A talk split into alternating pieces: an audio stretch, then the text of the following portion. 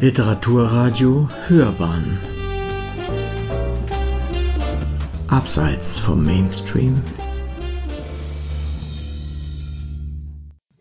Liebe Zuhörerinnen und Zuhörer, ich heiße Sie herzlich willkommen zu meiner heutigen Buchvorstellung.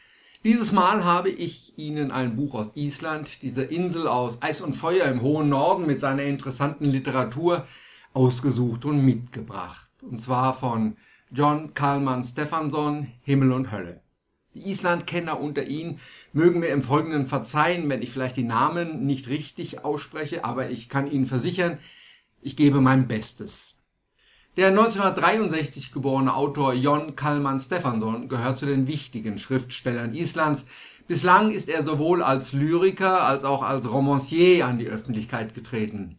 Das Buch, das ich hier vorstelle, Himmel und Hölle, wurde 2007 erst veröffentlicht und ist der Auftakt zu einer Trilogie, die mit den Folgebänden Der Schmerz der Engel und Das Herz des Menschen komplettiert wird. Himmel und Erde führt uns zurück in eine archaische Zeit, die gleichwohl nur wenige Jahrzehnte zurückliegt, führt uns zurück an den Anfang des letzten Jahrhunderts auf eine Insel, in der die vier alten Elemente herrschen, das Wasser in Gestalt des Meeres, des Regens und des Schnees, die Erde, die als Berg und Hügel, als buckliger Boden und als Fels in Ersteinung tritt, die Luft, die vom Pol kommt und als Wind, als Sturm. Nichts an seinem Platz lässt, was nicht fest angebunden ist, und schließlich das Feuer, das die Insel erst gebar. Der Mensch hier, das ist nur eine Zugabe, den Elementen ausgeliefert, sich ihnen immer wieder stellend, weil er leben muss hier überleben muss, was ihm nicht immer gelingt. Das Meer und der Wind, sie tun sich zusammen, peitschen sich auf, brodelnde Wasser, die sich meterhoch türmen im Schneesturm, Wogen, die sich überschlagen und deren Gischt zerrissen wird von den Böen, Wassermassen, die sich in die offenen Boote der Fischer ergießen und diese unter sich begraben und wieder freigeben, doch oft ohne die Männer, die hilflos mit den Armen um sich schlagen und nach unten sinken zum Dorsch, der seit Jahrmillionen durch dieses Meer zieht, das Maul immer offen, um alles zu fressen, was kleiner ist als er.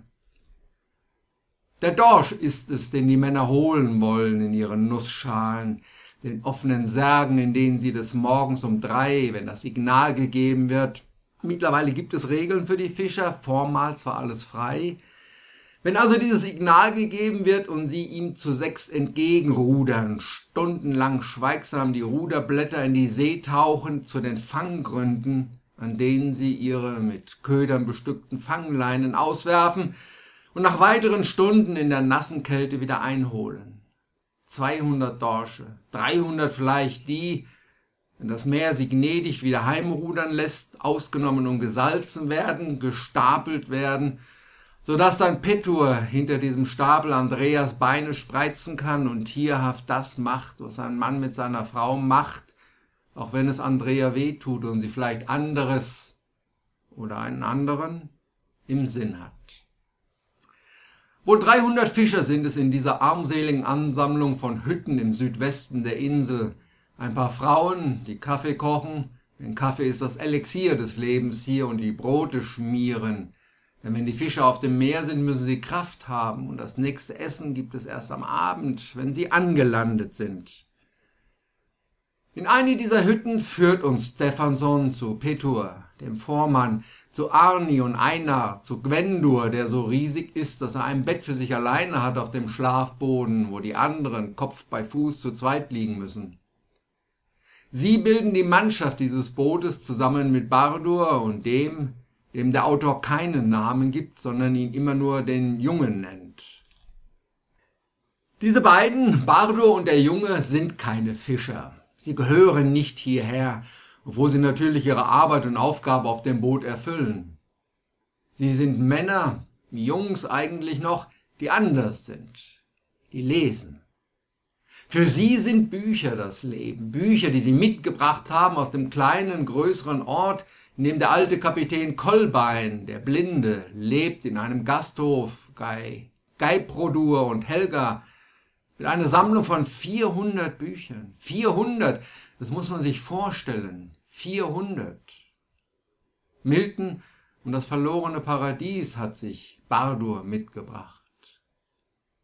Es sind Verse von Milton, deren wegen er kurz vor dem Losruder noch einmal zurückläuft in die Hütte, in der nur noch Andrea ist, die Zeilen noch einmal zu lesen und auswendig zu lernen, um sie sich und dem Jungen vorzusagen in den Stunden der Warterei draußen auf dem Wasser.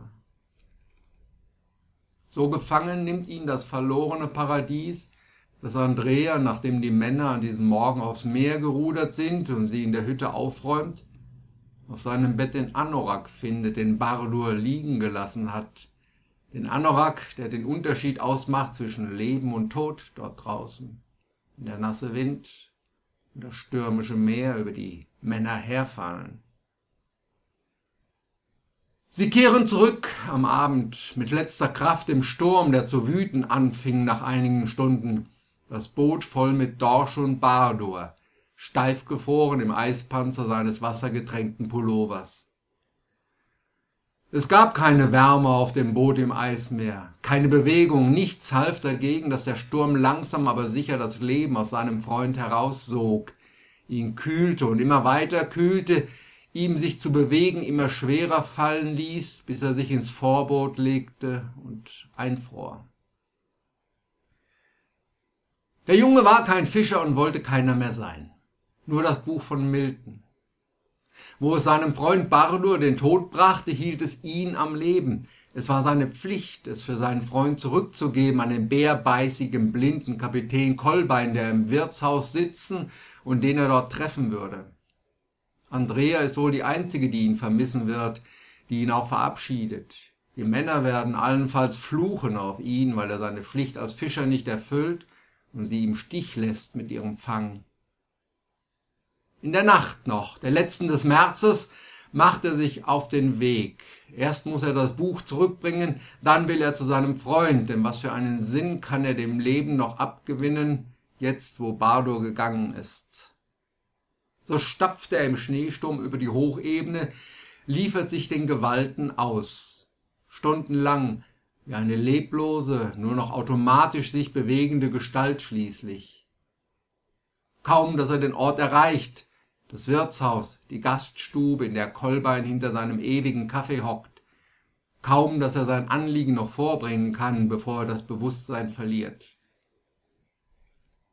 Raben konnte ich immer gut leiden, sagt er zu Galprodur und Helga, und die beiden Frauen müssen lachen. Aber bis es soweit ist, sollten noch einige Stunden vergehen. Aber was schadete schon ein Tag oder auch eine Woche länger zu warten, bis er zu Bardur kommt? Galprodur und Helga sind Frauen, die sich nicht darum scheren, was die anderen über sie sagen. Sie ordnen sich nicht ein in diese Männergesellschaft, die ihnen nur die Rolle des Hausweibs zuordnen würde. Galprodur mit ihrem schwarzen Haar und den kohlegleichen Augen und den spitzen Eckzähnen. Ein wenig dämonisch wirkt sie, die die Raben füttert, die schwarzen Vögel, die dem Maul des Teufels entflogen sind und die mit den Stimmen der Toten krächzen die Raben, die sie anlockt, die jetzt sogar auf dem First der Kirche hocken und auf sie warten. Aber was ist schlimmer? Raben auf dem Kirchfirst oder ein Pfarrer, der im Rausch jeden Rock bespringt, der ihn springen lässt, der es auf Wunsch sogar in der Soutane treibt und dessen Kinder den Ort vermehren? Stephanson schickt uns zusammen mit Helga, die am nächsten Morgen, es ist mittlerweile April und der Frühling steht vor der Tür, die am nächsten Morgen also einkaufen geht und den Jungen als Packesel mitnimmt durch den Ort. Wir begegnen den unterschiedlichsten Männern und Frauen, Charakteren, die vom Leben gezeichnet sind, wie Brynjolfur, dem Kapitän, der die Traurigkeit nur vergessen kann, wenn die Karlsberger Sonne aufgeht, Flasche für Flasche höher steigt und wärmt. Brynjolfur, der, wenn ihn seine Frau in den Sinn kommt, denkt, Scheiße, ich kann mich nicht einmal an ihren Namen erinnern. Der noch weiß, dass ihre Augen wie die eines nass geregneten Pferdes aussehen. Hm. Der Name von Bründes dagegen, den kennt er noch, und bei ihr fangen seine Augen wieder an zu leuchten. Sein Schiff dagegen, da hätte Brynjolfur schon längst anfangen müssen, es wieder vorzubereiten auf die nächste Fangfahrt. Doch lieber geht er zu Snorri, dem Ladeninhaber, mit dem er zusammenarbeitet und der viel lieber Musik spielt, als im Laden zu verkaufen, bei dem alle anschreiben, wenn sie sonst nirgends mehr Kredit haben. Geibprodur schließlich, die, wie die Leute flüstern, nur auf eine Versorgungsehe aus war, als sie den reichen Witwer heiratete und in den Ort kam. Sie fügt sich nicht ein, blieb wie sie war, unkonventionell, mit ihren eigenen Sitten und Gebräuchen. Und nach dem Tod des Mannes machte sie die Gaststube im Erdgeschoss des Hauses auf. Du musst damit rechnen, dass man dir Übles nachsagt. Es ist meine Schuld, aber du wirst es ausbaden müssen. Geibrodur und Helga machen dem Jungen das Angebot, dass er im Haus wohnen bleiben darf und für seinen Unterhalt arbeiten. Arbeit, das bedeutet für ihn erst einmal dafür zu sorgen, dass die Kapitäne zu trinken haben, Kolbein seinen Kaffee und Brynjolfur sein Bier. Und so ruft Bardur zwar noch seinen Freund, erscheint ihm in der Gaststube und erinnert ihn an all die Toten, die auf ihn warten dort drüben, so wie er, der Vater, die Mutter, die Schwester. Wie lange soll ich noch auf dich warten? Ich bin so allein hier. Doch der Junge ist unentschieden, sitzt bewegungslos. Draußen schweben Engelsflügel, er sieht zu, wie sich Bardur auflöst und zu einem kalten Hauch wird. Island in einer Zeit des Umbruchs spielt der erste Teil der Geschichte noch in einer Zeit, die, bis auf wenige Regelungen, an die sich die Fischer in neuesten Zeiten halten müssen, auch noch viel länger zurückliegen könnte als dieses eine Jahrhundert, machen sich in dem Städtchen schon Neuerungen merklich. Ausländische Schiffe legen am Kai an, aus England, aus Norwegen, einen dieser Kapitäne sieht der Junge im vertrauten Gespräch in einer ihm fremden Sprache mit Galprodur im Haus stehen und sich dann verabschieden. Diese Kapitäne fahren Schiffe, gegen die die Fischer in ihren offenen Booten nicht ankommen werden, die ihnen die Lebensgrundlage nehmen werden. Nicht umsonst findet der Wechsel der Monate in der Geschichte, der Wechsel auch der Jahreszeiten vom vergehenden Winter zum sich ankündigenden Frühjahr mit dem Marsch des Jungen von der Ansammlung der Hütten in die Stadt mit ihren 800 Einwohnern, ihren Geschäften, ihrem Hafen und ihren Wirtshäusern statt. Das Leben der Isländer wird beherrscht von den vier Elementen, von den Naturgewalten. Dies wird sich nie ändern.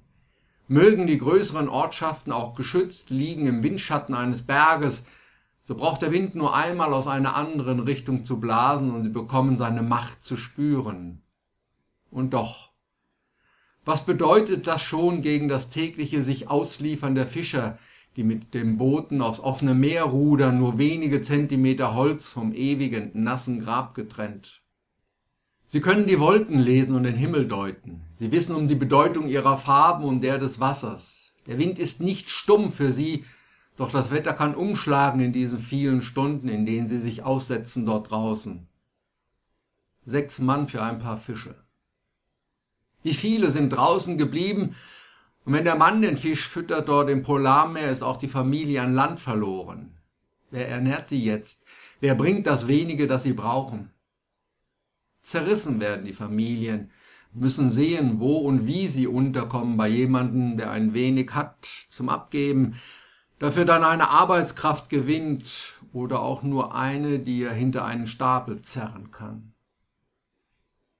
Dies alles erzählt uns Stephanson in seiner beeindruckenden Geschichte und noch viel mehr erzählt er uns. Von den Menschen dort, von ihren Schicksalen, in die sie sich ergeben oder gegen die sie sich auflehnen, um ihr Leben selbst zu gestalten.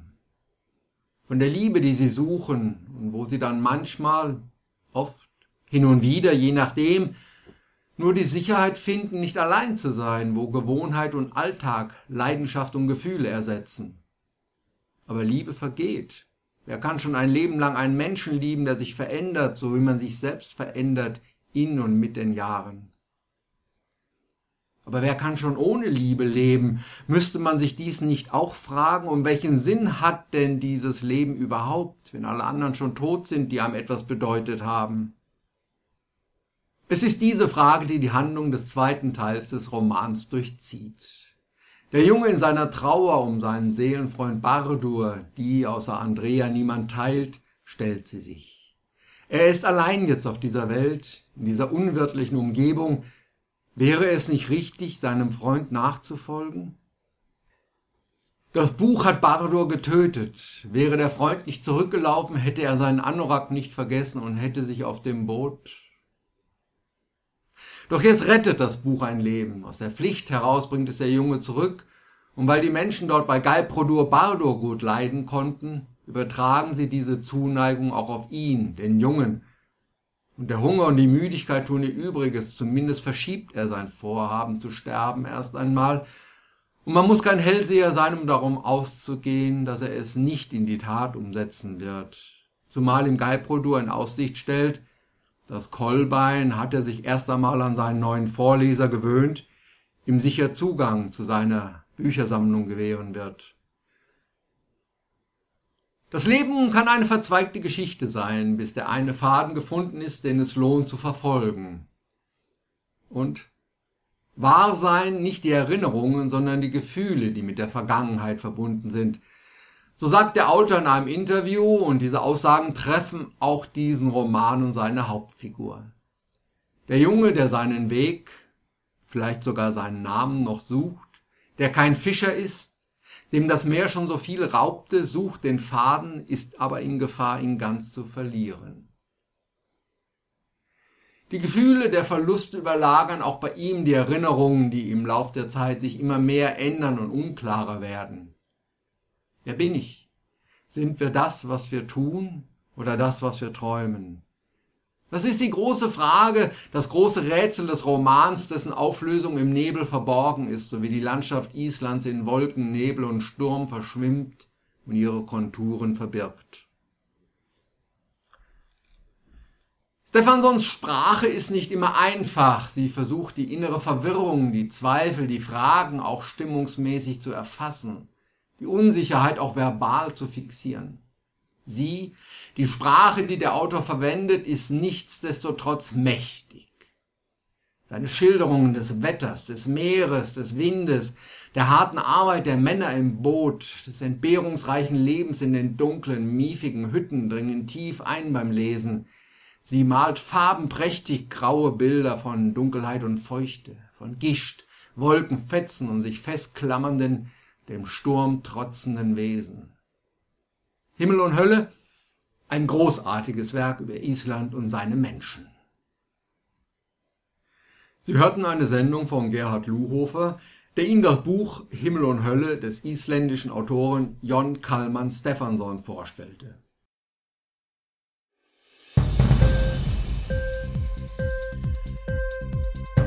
Hat dir die Sendung gefallen?